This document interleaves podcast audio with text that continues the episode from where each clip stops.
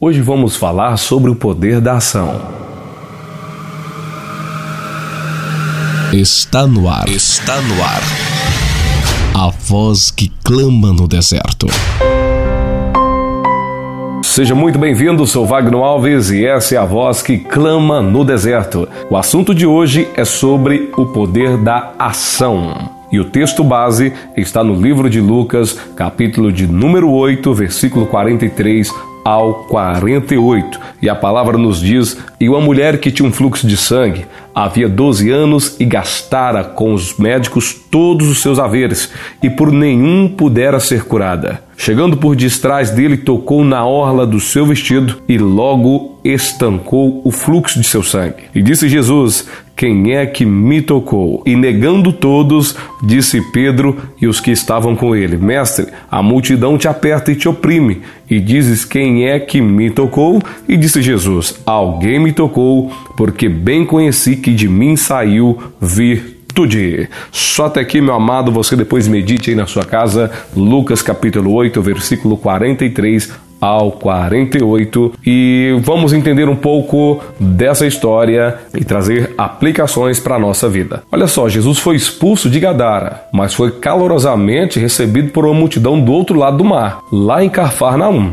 A multidão comprimia ele de uma forma que apertava, né? Mas duas pessoas se destacam nesse relato: o Jairo e a mulher do fluxo de sangue. Esses dois personagens nos ensinam algumas lições importantes para a nossa vida. Veja bem, Jairo era um líder da sinagoga e ela era uma mulher anônima que ninguém conhecia. Jairo era um líder religioso, ela era excluída da comunidade religiosa. Jairo era rico e ela perdeu tudo que tinha, todos os bens, buscando saúde saúde para ela. Jairo teve a alegria de conviver 12 anos com a sua filhinha, que agora está perto da morte, e ela sofre há 12 anos com a doença que impede de ser mãe. Olha para você ver o contraste destes dois. Jairo faz um pedido público a Jesus, ela não. Ela se aproxima de Jesus e com um toque silencioso e anônimo. Jesus atende às duas necessidades, mas atende primeiro a da mulher do fluxo de sangue. Olha só, o toque da cura, ele começa com a consciência de uma grande necessidade. No versículo 43 nós vemos isso que ela estava passando por um sofrimento prolongado. Era 12 anos de tentativa de busca, de esperança frustrada,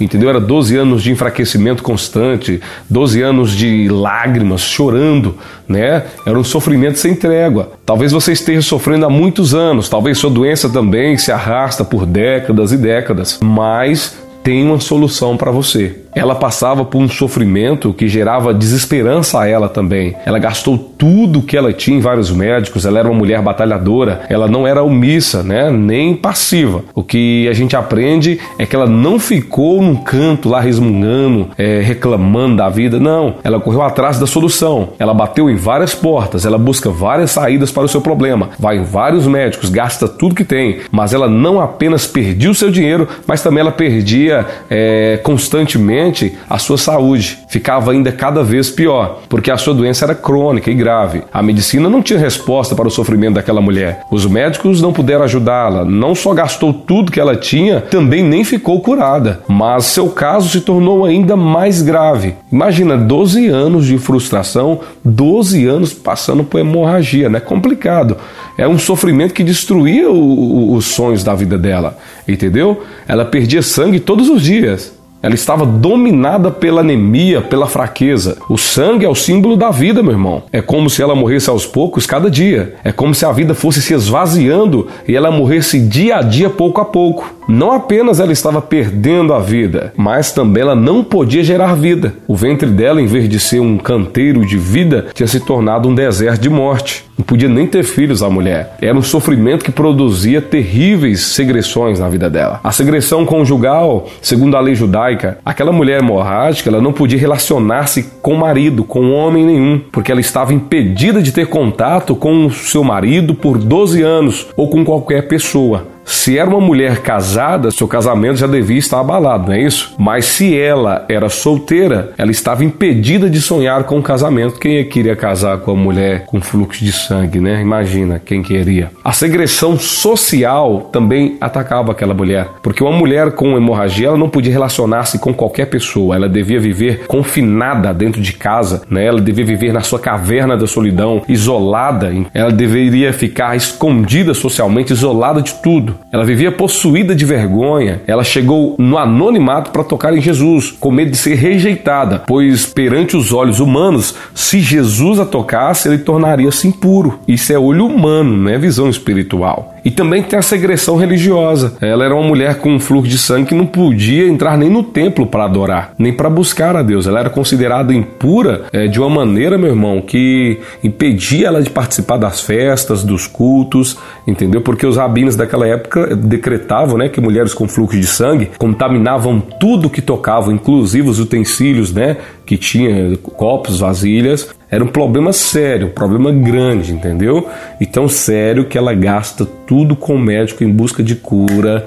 E aí, meu irmão, a medicina não conseguiu resolver o problema da mulher do fluxo de sangue. Mas o versículo 44 nos dá uma esperança. Entendeu? Porque a cura só começa, só acontece quando voltamos da nossa desilusão e buscamos a Jesus. Os nossos problemas, meu irmão, não apenas nos afligem, eles nos arrastam para os pés de Jesus como foi com ela. Essa mulher, depois de ter procurado vários médicos sem encontrar solução para o seu problema, ela buscou a Jesus. Às vezes somos levados a Cristo por causa de um sofrimento, de uma enfermidade ou de um casamento rompido, de uma dor que nos aflige. E essa mulher, ela rompeu todas as barreiras e foi tocar nas vestes de Jesus. Ela foi pela dor, meu irmão. Então o que acontece? Quando os nossos problemas parecem insolúveis, ainda podemos ter esperança. Ela ouviu falar sobre Jesus, Marcos capítulo 5, 27 vai falar. Então, quando tudo parece estar perdido, ainda há uma saída. Com Cristo ainda há uma saída. Ela ouviu sobre o nome de Jesus naquele lugar. Ela ouviu que ele dava vista aos cegos, purificava os leprosos. Ela ouviu que Jesus libertava os cativos e levantava os coxos. Ela ouviu que Jesus ressuscitava os mortos e devolvia o sentido da vida para os pecadores que se arrependiam. Então ela foi a Jesus e foi curada. Ela tomou uma ação na vida dela. Aí entra o poder da Ela não ficou escondida, parada, estagnada. Não, ela foi até Jesus. Então, quando nós tocamos as vestes de Jesus, nós podemos ter a certeza da cura. No meio de uma multidão que comprimia Jesus, a mulher tocou em suas vestes e ele perguntou: quem me tocou? Que houve de tão especial no toque da mulher, meu irmão? Pergunto: o que, que houve de tão especial no toque dela? Sabe o que, que é? Foi um toque intencional. Ela não tocou em Jesus acidentalmente. Ela pretendia tocar em Jesus. Aleluia. Foi um toque com propósito, porque ela pretendia ser curada do seu mal que atormentava ela há 12 anos. Foi um toque movido pela fé. Aleluia. Aquela mulher acreditava que Jesus tinha o poder para curá-la. Oh, glória. Foi um toque eficaz, com ação, porque quando aquela mulher toca em Jesus,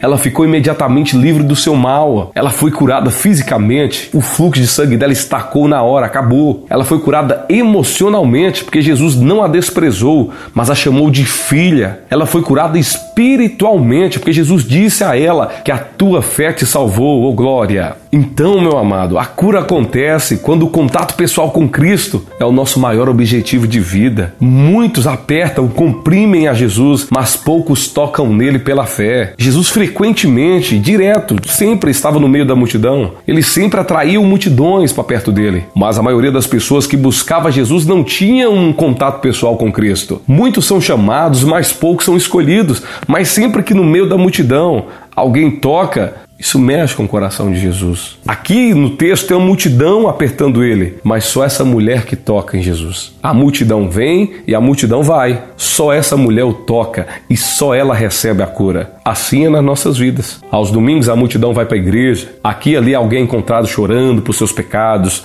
regozijando-se em Cristo pela salvação.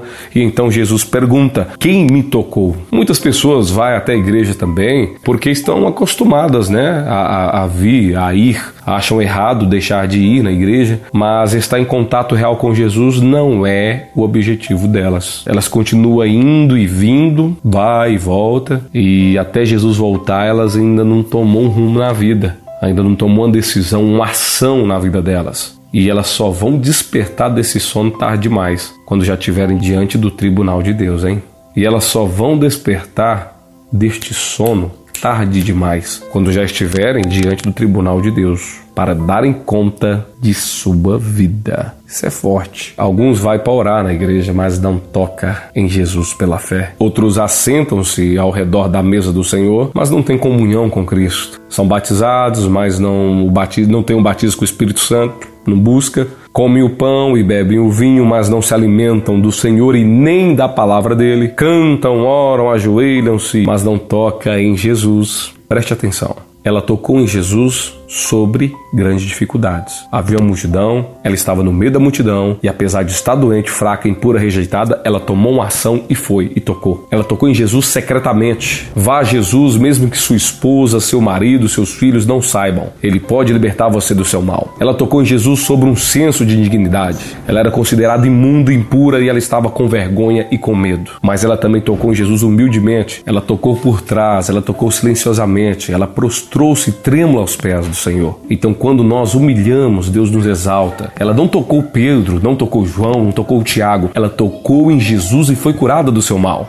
E é o que eu quero dizer para você: aqueles que tocam em Jesus pela fé são totalmente curados, aleluia. Ela foi imediatamente curada através da sua ação. Ainda que você cair, tem cura para você a restauração para você se você tocar em Jesus. A fonte ainda está aberta, ainda tem fonte de vida, porque aqueles que tocam em Jesus, eles também são conhecidos. Jesus disse: Alguém me tocou. Você pode ser uma pessoa estranha para a multidão, mas não para Jesus. Seu nome pode ser apenas alguém, só que Jesus te conhece, ele saberá quem você é. Então, se você o tocar, haverá duas pessoas que saberão: você e Jesus. Se você tocar em Jesus agora, talvez isso não vai ser conhecido por ninguém, nem seus vizinhos vão saber. Sua família família não vai saber, mas isto será registrado no livro dos céus. A sua ação será registrada lá no trono, porque eles vão saber que você nasceu de novo. Aleluia. Talvez muitos aqui não saberão o seu nome, mas ele está registrado no livro da vida. O sangue de Cristo, o sangue de Cristo está sobre você. O Espírito de Deus estará em você. E a Bíblia diz que Deus conhece os que são seus. Está em Timóteo, capítulo 2, versículo 19. Então, se você tocar em Jesus,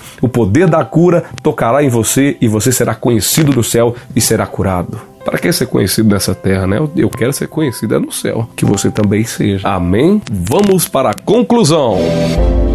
A conclusão de hoje é o seguinte: fique em paz e vá em paz. Tome uma iniciativa e crie uma ação para você. Que ação é essa? A ação é tocar em Jesus. É, vou tocar em Jesus como, irmão? Orando, buscando, jejuando, renunciando aquilo que não pertence a Deus, aquilo que te prejudica. É, como eu vou tocar em Jesus, meu irmão? Com a verdadeira adoração. Adore Ele em espírito e em verdade. Adore, clame a Ele peça a Ele a cura para a sua vida. Você que está precisando de cura, está precisando de renovo, peça renovo, está precisando de libertação, queira ser liberto.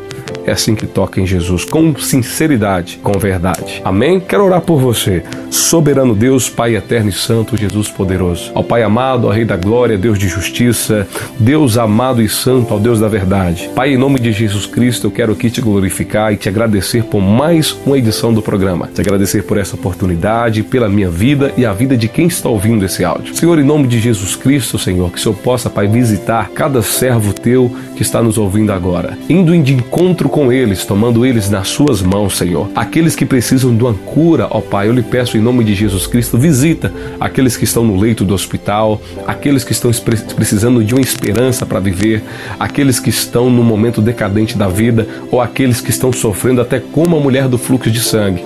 Que o Senhor entra com a providência, derrama a tua graça, as bênçãos do Senhor sobre essa vida, Pai. Repreenda essa enfermidade em nome de Jesus Cura esta pessoa, Senhor. Receba a adoração dela, o clamor dela, Pai. Alimenta ela, Senhor, com a tua palavra e a sua presença, Pai. Coloque nela, Pai, uma sede da palavra, uma sede de adoração, uma sede de avivamento na vida dela, Senhor. E que ela possa clamar o Senhor todos os dias, Pai. Que possa tocar no Senhor de forma diferente. E que o Senhor possa curar ela, Pai. Em nome de Jesus Cristo. É que eu te peço, Senhor. Em nome de Jesus. E te agradeço Obrigado por tudo, meu Deus. Meu amado e minha amada, que Deus abençoe a sua vida. Fique na paz do nosso Senhor e Salvador Jesus Cristo. Até a próxima edição. Espero você. Forte abraço. Fui.